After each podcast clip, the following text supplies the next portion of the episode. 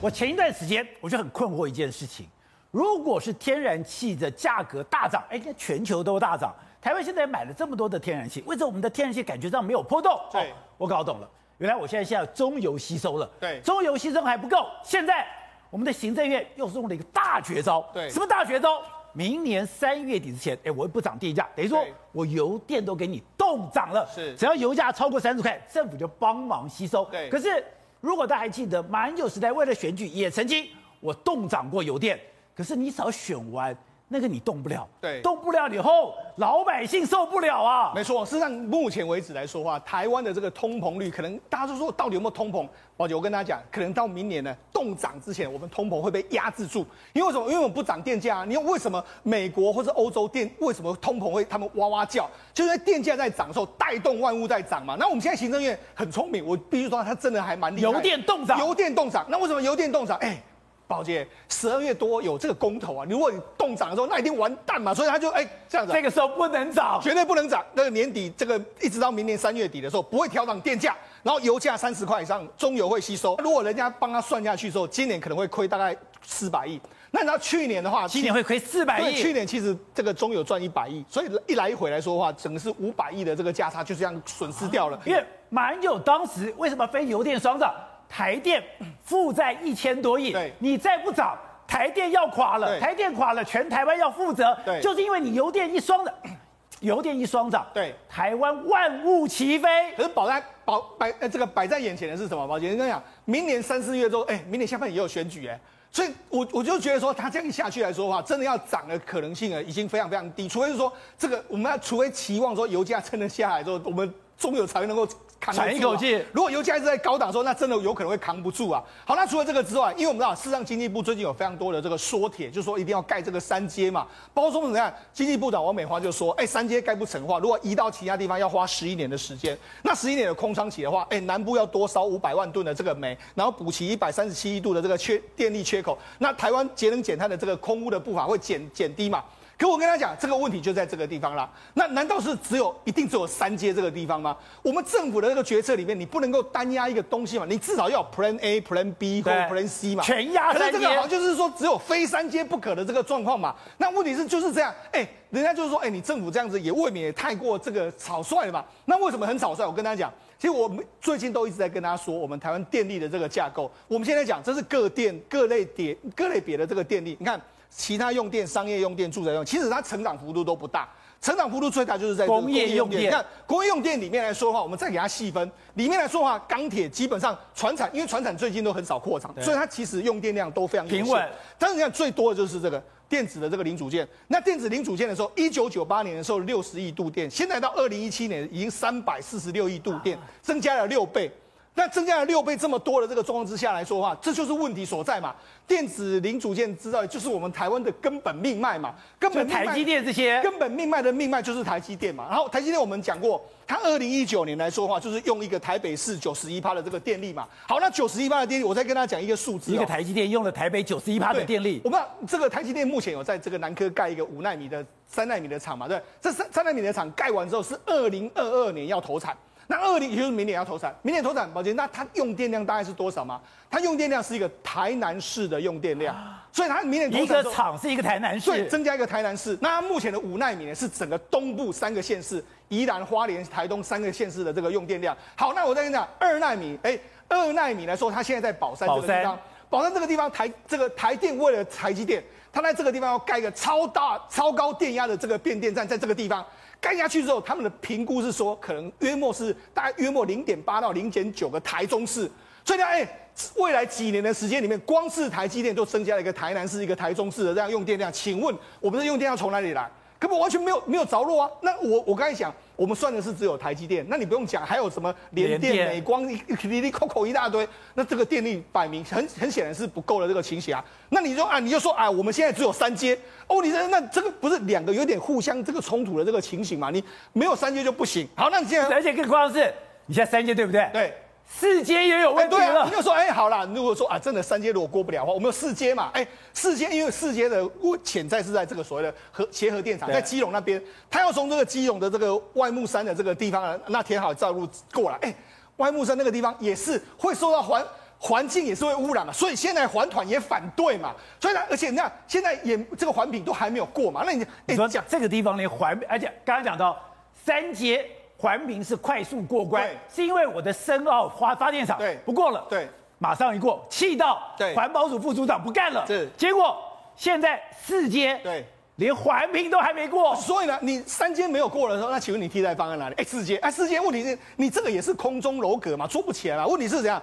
现在整个无论是说从三阶，你看包括时代力量，包括民众党，完全都反对，所以现在就只有民进党在这样做。那民党显然他能够单能够独能够独手让这个过关吗？这个当然大家会打上个问号。另外，我们要讲一个其实比较新的这个发展，就是欧盟了。欧盟的冯德莱呢他最近发表一个声明，因为那其实清洁能源过去对核能的这个到底它是清洁能源还是怎样，大家没有很明显的这个规范。对，这个现在整个冯德莱说的非常清楚嘛，他原本他要把这个 nuclear 又把它变成是未未来可能是在过渡期的时候，从天然气跟这个核能都会把它列成是一个过渡期需要的一个产品，也就是说，从因为它变成一个稳定的基载电力了。对，也就是说，从现在的燃燃煤这些火力的发电，你要过渡到完全的清洁能源，风力、水力还有太阳能的时候，你需要一个过渡。过渡来说的话，目前欧盟是以天然气为主，但是因为天然气最近讲价格涨得太多，对，所以他决定说，那我们也他们也接受核电也把核能放进来。好，那这是是国外的一个发展的这个方向嘛，这就很符合我们。过去有人在推什么以和养绿，不是就这个意思吗？啊、所以我就跟你讲，和欧盟现在也想以和养绿。欧盟它显然现在的态度可能是这个样子，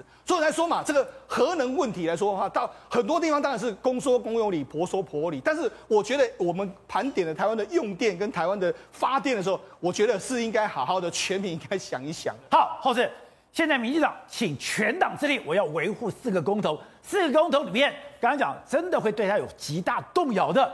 我觉得就是三阶，因为三阶只要不过，你的整个能源政策会崩盘，好吧？这个三阶本来以为说，哎，就是国民党搞你呀、啊，国民党在在还团出手，还团出手，国民党加上去搞你，就没像我今天最惊讶的，民众党加进来，我不太意外，连时代力量都加进来，就代表今天在台湾国会里面，哎，所有的政党都跟民党对干，而且民党现在这个能源政策，你又讲你现在要动涨，动涨兹事体大呀。因为其实讲句实在话，你你现在能源政策全部都压在天然气上面，然后你又又又有呃环境破坏的问题。这边是藻礁，那个刚刚讲四阶那个，那个是珊瑚礁，那个那个那个更明显，那个更有感的。我想藻礁在那方大家看不认识嘛，对不对？也不知道珊瑚礁，你总你总看你总看很清楚。外木山上面都是被对很棒的珊瑚礁，它底下是有有大大片的珊瑚礁嘛，那个民众更有感，所以它环它的环评被退回去嘛，哈。环评被退了。对，所以所以今天来讲，你说你说在野党一个讲讲究进步的政党。他怎么去支持支持你这个公投？说要站在你民党立场，那有困难呢、啊。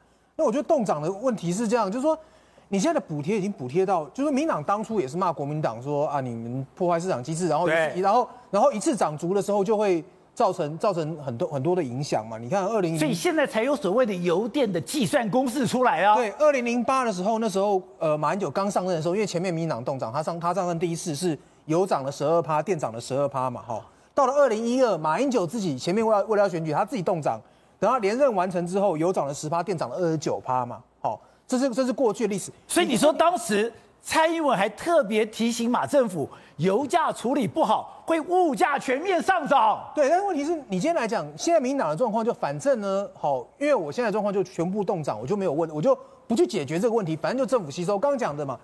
我们的电力结构百分之五十以上是工业用电，家用家家务用电百占百分之二十，民生用电占百分之二十。你现在的动涨就是税全民的税金去补贴补贴什么？补补贴台积电嘛，对不对？补贴工业用电，补贴台积电嘛。台积电你现在现在来讲，电价动涨之后，那国家吸收，然后然后就是就是用电最最越多的人获利越大。我今天跟大家讲，跟大家讲，我们我们比如说他，我们现在现在已经补贴到什么程度了？我们现在的家用瓦斯一桶，政府吸收二十块。好，一收二十块是什么意思？你家里那二二那个二十个二十二十公斤的一桶哦，对，好，政府要吸收四百，每公斤吸收二十嘛。你如果说政府现在把马上马上把这钱价钱补换换算回去的话，你家里一桶瓦斯要加四百元，要加四百块。好，所以我买一桶瓦斯，政府帮我买补了四百元，帮你补了四百元。好，那我们再讲，现在现在那我不用桶装瓦斯啊，那那你家用的天然气，政府也也也补了啦。哈、哦，然后呢，今年的九月。呃，天然气现货价涨了四到五倍，对。可是那那中油的购气，它是一个长合约、长期合约嘛，它也涨了一点七倍，它也涨了一点七倍。可是电价它卖给电厂只涨了多少？涨了五趴。那所以剩下的东西就就是中油吸收。所以刚刚讲到中油中油吸收，中油今年的油气两个东西已经已经吸收了五百多五百三十几亿，它才是一千三百亿资本额的公司哦。对，你总不能一直补贴下去吧？你可以说好，今年三现在到明年三月不涨，好，明年三月的时候又又碰到选年底要选举，你再不涨，问题你总有一天要去处理这个处理这些问题。那政府我们现在的的的比重这么高比重压在天然气上面。而天然气涨价是一个长期的趋势，因为全球都要减碳，而且今天，而且昨天不是就讲说甲烷要排放要要减百分之三十，甲烷排放减百分之三十表示什么？甲板甲烷的的运输、开挖这些成本还会再提高。对，所以天然气就是一定还会再还会再涨。因为这一次的气候边界会议已经很清楚了，把甲烷看成比二氧化碳更严重破坏环境，而甲烷怎么产生？你在开挖天然气的时候。甲烷产生量是非常可怕，就代表以后你要开采天然气的成本是巨幅增加了。因为你就要就要你要去减少它的它的泄泄漏各方面，你的成本一定会增加。那你现在在在这个价，你就说民党当初在评评估这个五十五十三十二十，就是天然气五十，好，然后煤煤三十，然后再再生二十的这个电力结构的时候，那个是一个什么价钱？你现在是一个什么价钱？你还在玩同样的游戏，那将来台湾的产业怎么办？你不可能一直补贴下去啊。你不可能一直补贴下去嘛？天然气再再涨上去的时候，你怎你你怎么受得了？所以说，你本来就是一个要要。民进党觉得我硬干到底，最后就是我赢啦！我哪次不是这样子嘞？你总你总有一天撑不住嘛。因为这个东东西来讲，第一个刚刚讲到三阶四阶是在讲你的能源供应，你可能供应会出问题。你现在来讲三阶三阶不过四阶不过，你就说我马上马我马上要出问题，电力吃紧到这个程度。去像现现在来讲，你看民进党一直在做绿能哈，他。他上任的时候，绿能是占四点八趴，现在是五点五而已。你加一点点，就他其实加，其实加不少了，但是我们用电成长成长更多嘛，所以他今年的目标是十二趴，结果只有五点五，他将来的二十趴我都不知道他怎么做到，因为你现在好做的都做完了嘛，你说太南部那什么重电的那种大片大片的，因为它可以盖，你去屏东那个盖成什么样子？它可以盖大片的电厂嘛，如果在你家屋顶一个一个装，我装到民国哪一年？好做的都已经做完了，你将来成长幅度一定是慢的。对不对？所以，那你你现在电力结构长成这样的时候，你要怎么去处叫去处理？他现在跟你讲说，我为什么只有五点五趴？他说，因为今年上半年缺水，我水力发电不够。那你你不能够指望这个这个东西啊！你现在怪说去年上半年缺水，所以你的再生能源不足，这这简直是莫名其妙的事情。就是说，我觉得就是说，民党真的要重新开始去思考，能源政策到底要不要调？干净能源没有错，但是问题是你现在状况来讲，政府看起来是没有办法负跟人民是没有办法负担这样的价格的。好，辉正。这一次的气候变迁会议里面，让我最惊讶是，第一个，森林不能开始在乱砍伐；第二个是甲烷变成一个重要要压制的。可甲烷跟我们的天然气有很大的关系。现在企业界不是逃开猫对秀吗？我现在台湾要起飞了，台湾要真的变成亚太行运中心了。我台湾需要大量的电，可是电现在变成企业界心头大患吗？更不用讲接下来的碳排放的问题。更不知道怎么走出去了。其实宝杰哥，企业界只关心一件事情，我电不啦，他才管你烧什么嘞。你最好你烧什么都不管，你只要电给我就好。所以其实我点点喝啊。那另外一件事情呢，其实我真的觉得台湾的能源政策，不管是蓝绿政府，都都是乱七八糟。我以前在跑中油哦，真的很好笑。那时候每天晚上中油都快发疯了，因为呢那时候就是动不动油价涨，中油油价涨，那只要油价一调涨，他们就要公布嘛。但一公布就会被骂，然后第二天就被所有媒体骂。所以后来就在二零零五年的时候，他们才受不了了。后来就中油，我还记得那时候董事长应该是潘伟耶，那时候就用一个浮动公式。但是浮动公式，浮动公式，因为你现在在照按照现在的涨幅，你就算是浮动公式，它还是一直。涨，对，所以那时候为什么二零大家记不记得第一次动涨的时候就是二零一八年，因为那时候选举。所以呢，那那时候陈水扁就决定说，哦，冻涨，先冻再说，全部都冻冻。我记得我记得好像冻半年吧，就冻半年，那中油一直亏损，一直亏损啊。然后那时候大家就说，啊，冻涨人民当然是很好啊。可是问题是，反正大家都砸身嘛。对，因为那个时候中油跟台电快倒了，快倒了。我记得有一年好像最严重的时候亏到一千四百多亿，台电亏了一千四百亿，对，一千多百四亿。然后所以那是非常夸张，一家公司资本额才一千三百多亿，就已经亏了一千四百多亿。所以那时候就很夸张。后来呢，他就这一招一出了冻涨之后呢，就马英九刚上当总统嘛，就胜选刚当总统，就是。你知道，刚当总统像个小呃小白兔一样，还还还非常的天真，就说啊，我们要回归市场机制，就开始就恢复，一下子调了十二趴，一调调十二趴的民调马上变成九点五趴。他的职业执政的蜜月就没了。对，他的民调竟然跌到快要比他的那个，就是比油价的涨幅还要低哦。就是你就知道那个油，只要动到油油电这件事情都，大家都很很很很麻烦，就是对于整个执政来讲是很大伤害。那这一次回归回来看，为什么这一次要喊冻涨？你又如果不冻涨，你让它恢复的话，我跟你讲闷算呐，你还有什么好选的？你就会变成是业者也没有办法。但是因为你这一招又下去之后，你你知道会害到谁吗？害到下一任的行政院长啊！未来的行政院长谁敢说要要恢复呢？一恢复不就变成第二个马英九吗？